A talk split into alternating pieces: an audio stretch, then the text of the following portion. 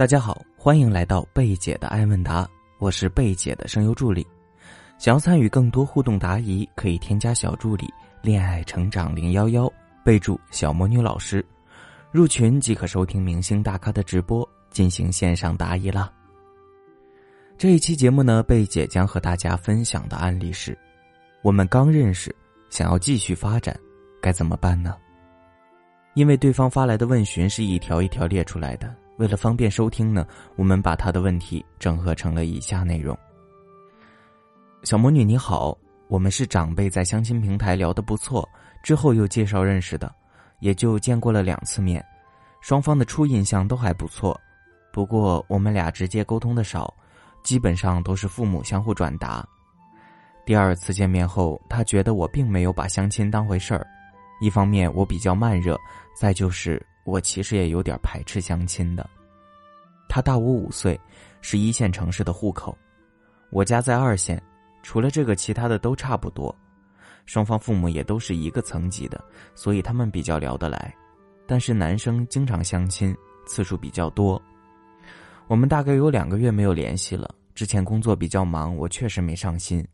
过了这么久没联系，其实还想继续接触发展的。最后聊天的时候，对方就偏冷淡了，之后就没了，朋友圈他也没有互动。我想知道，我们是否有重新恢复的可能性呢？重新接触起来，应该用什么话题聊呢？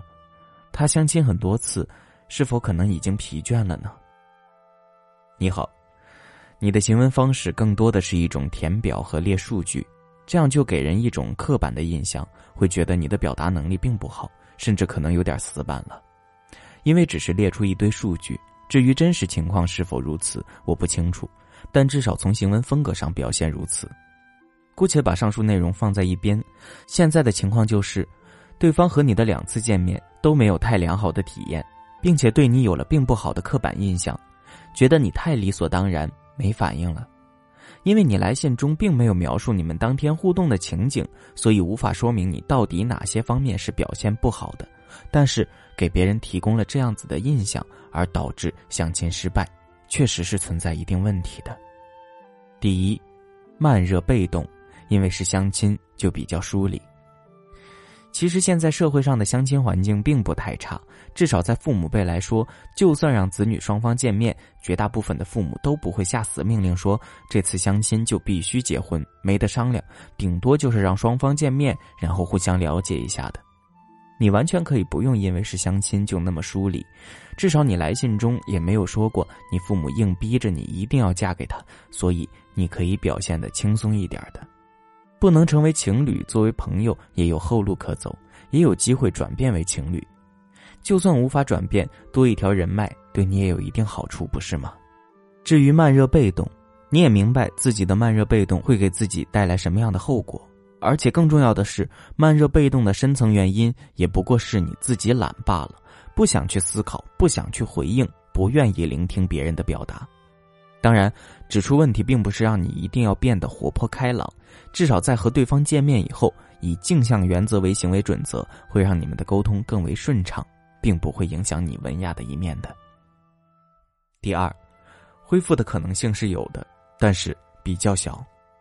毕竟你两次见面表现不佳，在对方看来就是价值低、吸引力不大，而且对方说你太理所当然、没反应，说明你在和他讨论问题的时候，很有可能是没有给予对方积极的反馈的，让对方整场相亲都要开瑞全场。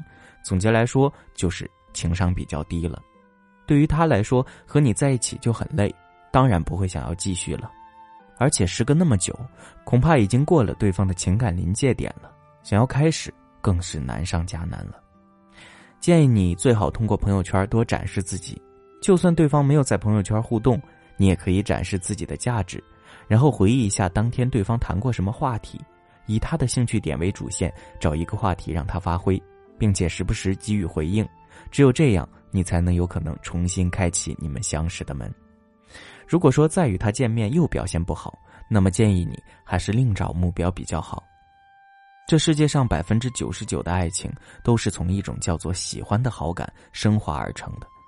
有些人做朋友很清楚自己对身边的他毫无超越友情的感觉，而有些人看着眼前的他有达以上，恋人未满，心头整天小鹿乱撞，却又怕打破当下的好感。友情和恋人的距离总是那样微妙，却又不能言明。如果真的跨越了界限，也许会彼此痛苦。可若明明心里都有彼此，却都不愿意破坏那暧昧感觉，又太伤神了。那么，你们之间可能成为恋人吗？可以添加我的小助理“恋爱成长零幺幺”，恋爱成长小写全拼加零幺幺，找到老师，让我们来帮你客观分析，过滤掉不必要的伤害，也不错过好的爱情。想要获取文字稿，可以搜索微信公众号“小魔女教你谈恋爱”，帮助大家解答爱情里的疑惑，是我最大的快乐。希望我的分享对你有帮助。如果你也喜欢，可以给我打个十分，让更多人收获帮助，在情感中少走弯路。感谢大家收听，我们下期再见啦。